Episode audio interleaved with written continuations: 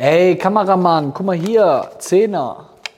Gib mal richtig Gas, heute mal motiviert arbeiten, 10 Euro. Kennt ihr das? Viele Arbeitgeber versuchen ihre Mitarbeiter mit Geld zu motivieren und haben das Gefühl, dass Geld die perfekte Motivation für Mitarbeiter ist. Leider funktioniert es heutzutage nicht mehr. Gerade bei der Generation Z, Generation Z, die können, mit Geld, die können auch mit Geld viel anfangen, aber für die geht es auch um Freiheit und andere Dinge. Heute will ich dir meine besten Tipps mit auf den Weg geben. Meine besten Tipps zum Thema Mitarbeitermotivation. Wie kriegst du hin, dass dein Team immer richtig Jas gibt, wirklich Bock hat, Gas gibt, deine Vision mitverfolgt. Ich habe dazu mehrere Dinge auf ein Blatt geschrieben oder schreiben lassen und möchte dir da einfach ein paar Hilfestellungen mit an die Hand geben, wenn du merkst, okay, ich will motivierte Mitarbeiter haben oder ich will ein Team haben, was wirklich Lust hat und diese Vision verfolgt und nicht äh, einen Tag motiviert, einen Tag nicht motiviert, einen Tag motiviert, einen Tag nicht motiviert. Ähm, ich habe dazu viele Tipps aufgeschrieben. Also das heißt, ich empfehle dir an der Stelle, das wird ein bisschen länger, nimm ein Blatt, nimm einen Stift, schreib dir die Sachen auf und überleg, was du davon nutzen kannst. Wie schaffst du es, die Motivation deines Teams hochzuhalten? Weil, warum macht das überhaupt Sinn? Fangen wir mal mit was ganz Sinnvollen an. Also, ähm, man könnte jetzt einfach sagen, ja klar, macht das Sinn, ist doch super, wenn jemand motiviert ist.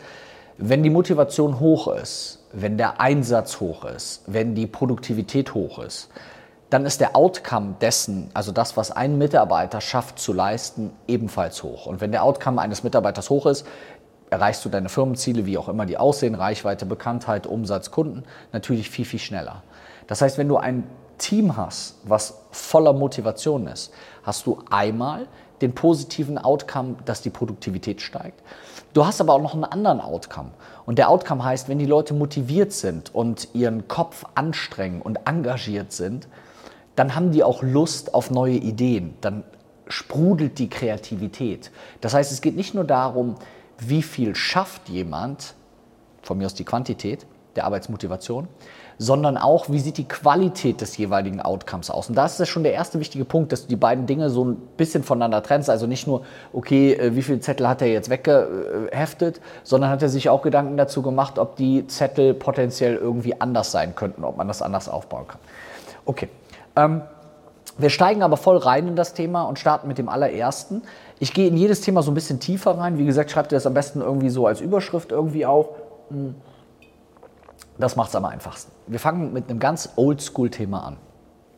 Flexible Arbeitszeiten.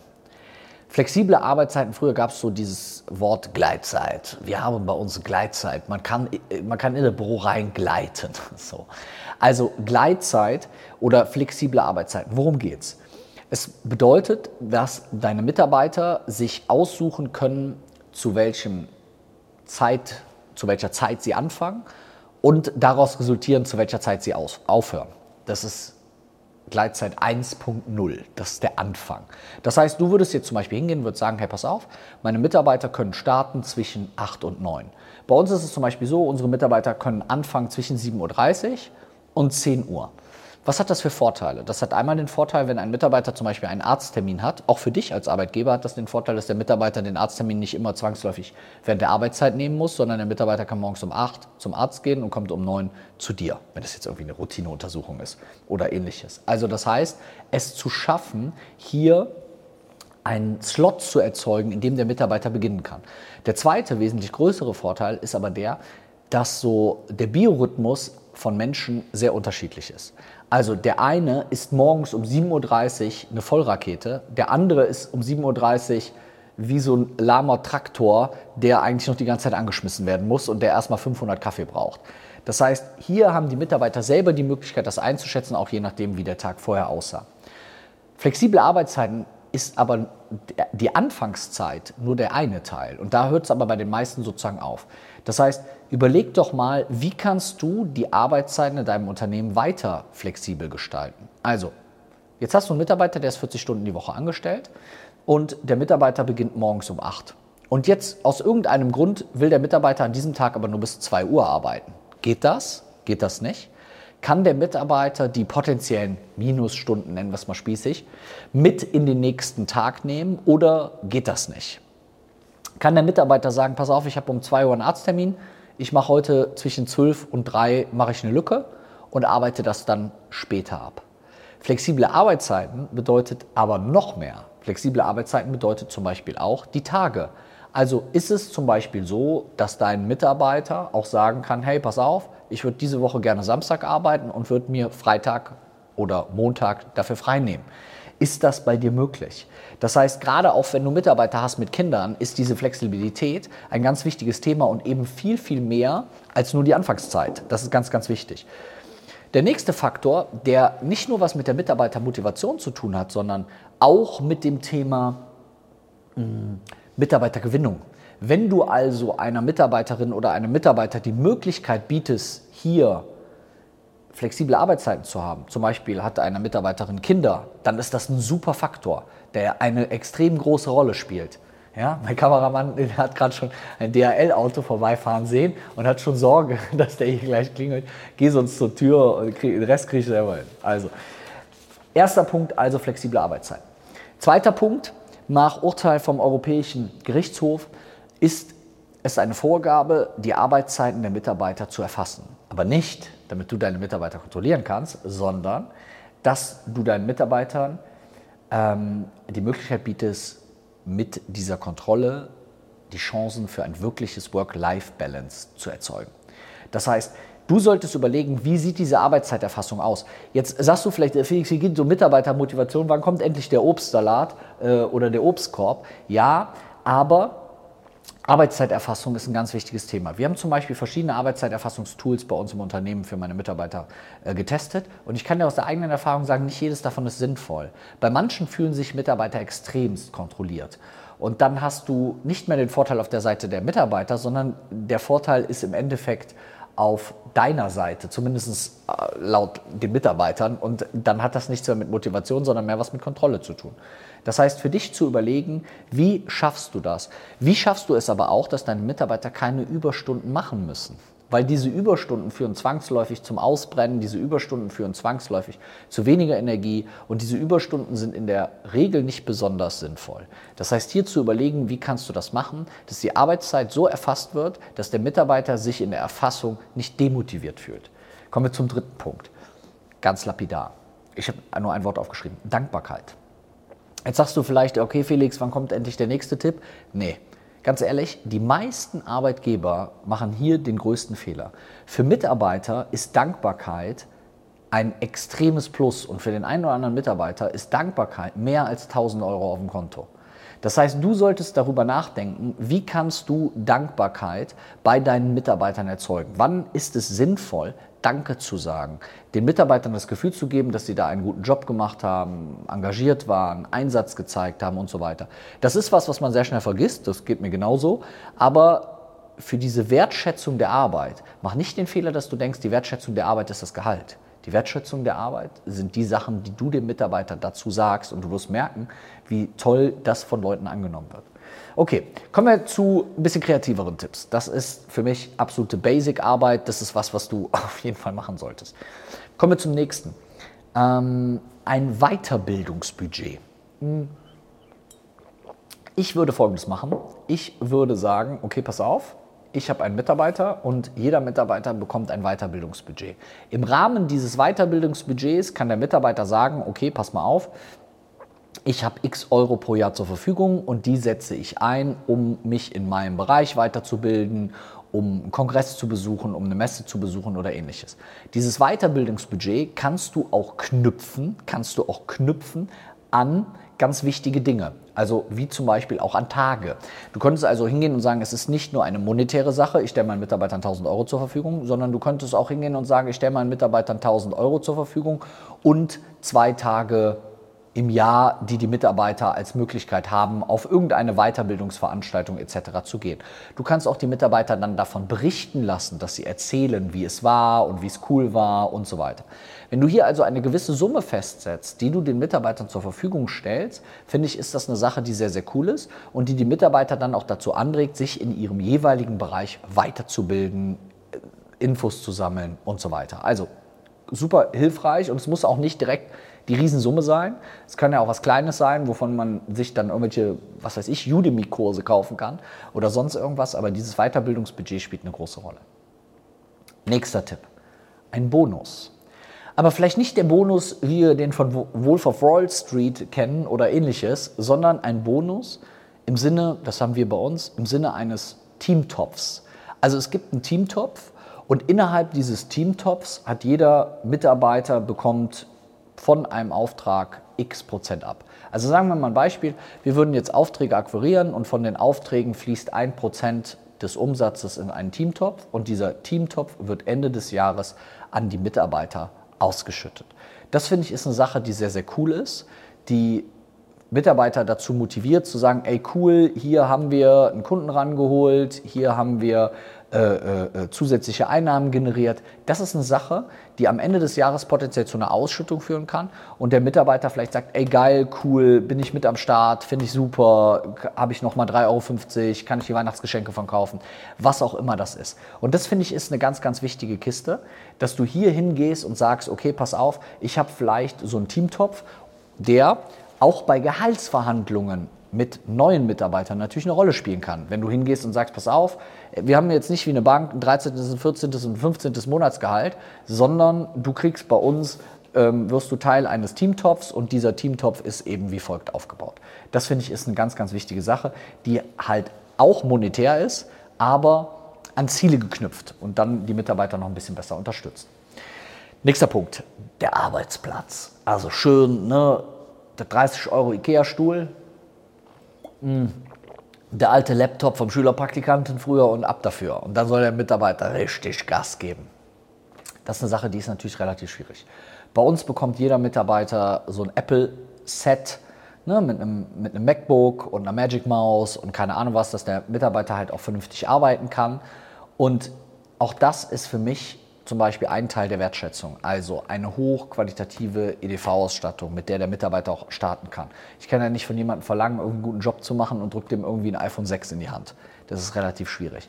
Das endet aber nicht bei der EDV, sondern es ist das ganze Roundup des Arbeitsplatzes. Also gibt es bei dir höhenverstellbare Schreibtische? Gibt es bei dir spezielle Schreibtischstühle?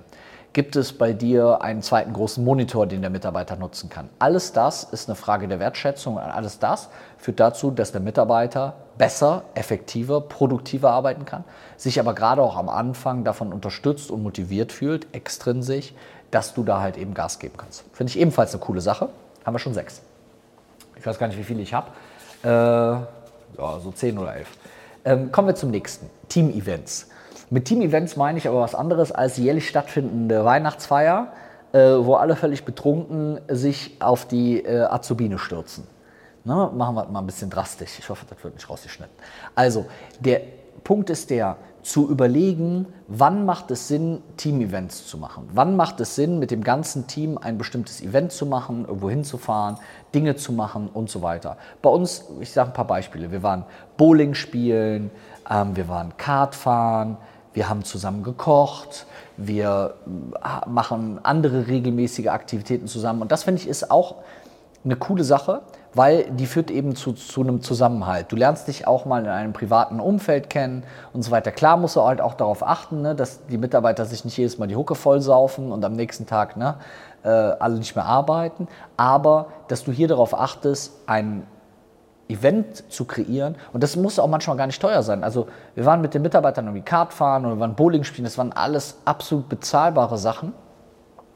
Und die für die Mitarbeiter einfach aber ein tolles, eine tolle Möglichkeit waren und ein Zeichen der Wertschätzung. Das heißt, überleg, was du machen kannst und überleg aber auch, in welchem Tonus du das machen kannst. Also wie oft kannst du oder solltest du diese Team-Events machen? Ne, wann finden die statt? Entscheidest du darüber, ob die stattfinden und wann die stattfinden? Oder äh, lässt du die Mitarbeiter abstimmen, wann das stattfindet? Also auch das hier, ganz, ganz wichtig. Kommen wir zum nächsten Punkt. Ganz wichtig, einer der wichtigsten Punkte, die Vision. Äh, wo willst du mit dem Unternehmen hin? Willst du nur reich sein am Ende des Tages und alle deine Mitarbeiter sollen dafür sorgen, dass du am Ende des Tages reich bist? Oder möchtest du, hast du mit deinem Unternehmen eine bestimmte Vision, was das Unternehmen aufbauen will, was das Unternehmen erreichen will, wohin das Unternehmen will und die Vision deiner Mitarbeiter ist Teil der Gesamtvision. Das ist ein ganz wichtiger Punkt, wo ich noch ein bisschen drauf eingehen will. Das heißt, jeder, der bei dir im Unternehmen arbeitet, wird ja für sich persönlich auch irgendeine Vision haben. Also ich will der größte Grafiker aller Zeiten werden. Ich will der perfekteste Videograf werden. Ich will mir irgendwann selber ein Unternehmen aufbauen. Was auch immer die Vision ist.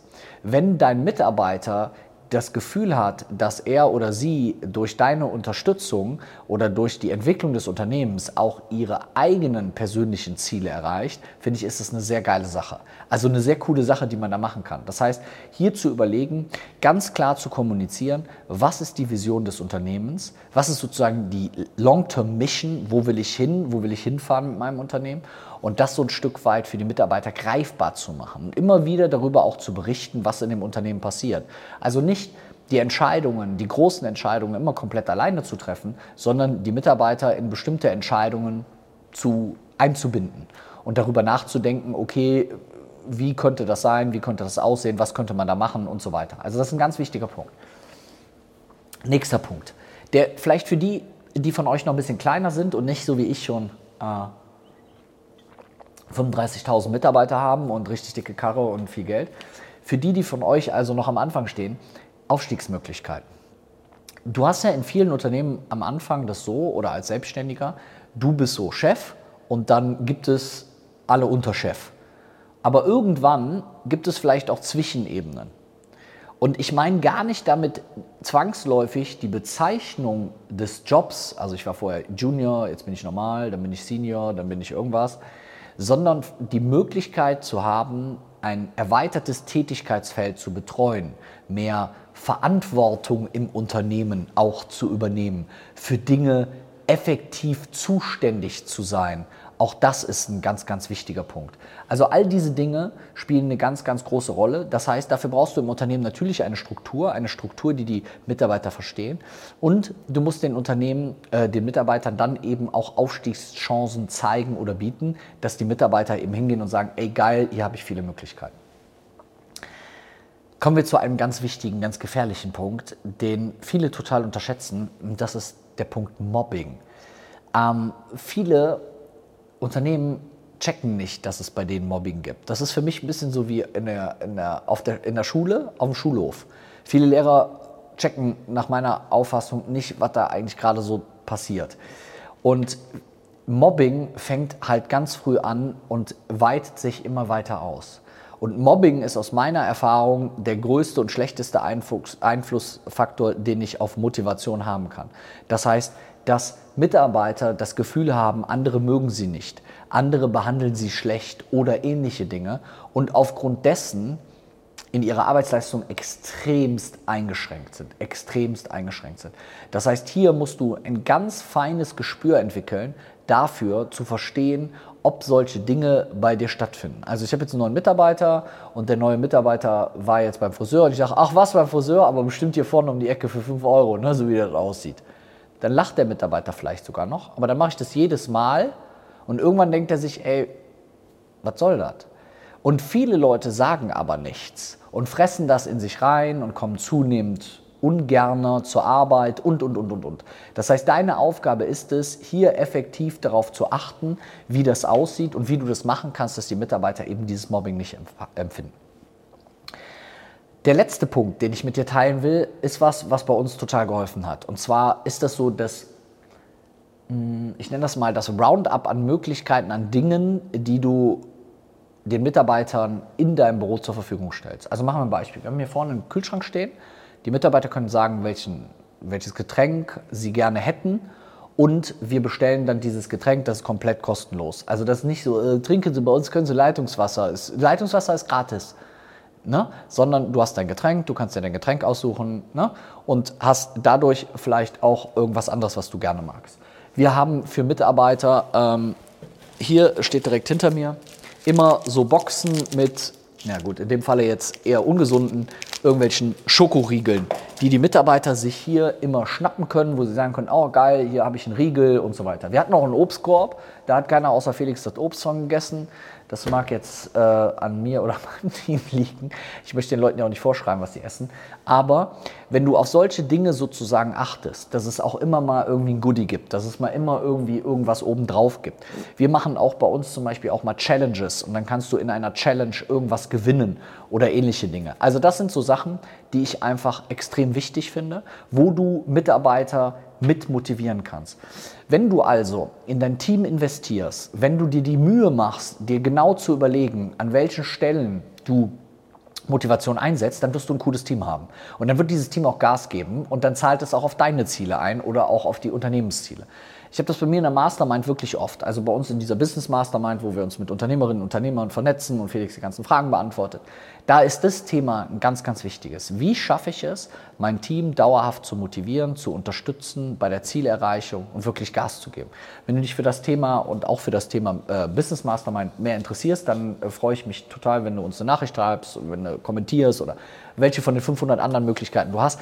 Ich freue mich auch immer total, wenn wirklich jemand mal auf, auf Däumchen drückt, auf Sternchen drückt oder was auch immer. Das wird immer oft vergessen. Ich finde das immer schön, weil das ist gerade Team für uns auch eine Frage der Wertschätzung. Also schreib mir doch mal gerne, gerne in die Kommentare, was sind so Sachen, wo du sagst, ey, da hat Mitarbeitermotivation bei mir auch funktioniert. Oder das war ein cooler Tipp, der hat mir total geholfen. Würde mich total freuen. Ich freue mich, dass du dir ein Video bis äh, zu diesem Punkt reingezogen hast. Ich hoffe, da waren viele Punkte dabei, die du dir aufgeschrieben hast. Versuch die in dein tagtägliches Tun mit deinem Team äh, einzubauen. Und jetzt klick mal auf die Glocke, klick auf Liken, klick auf Kommentieren, klick auf Sternchen, Gruscheln oder was auch immer es gibt. Ich würde mich freuen.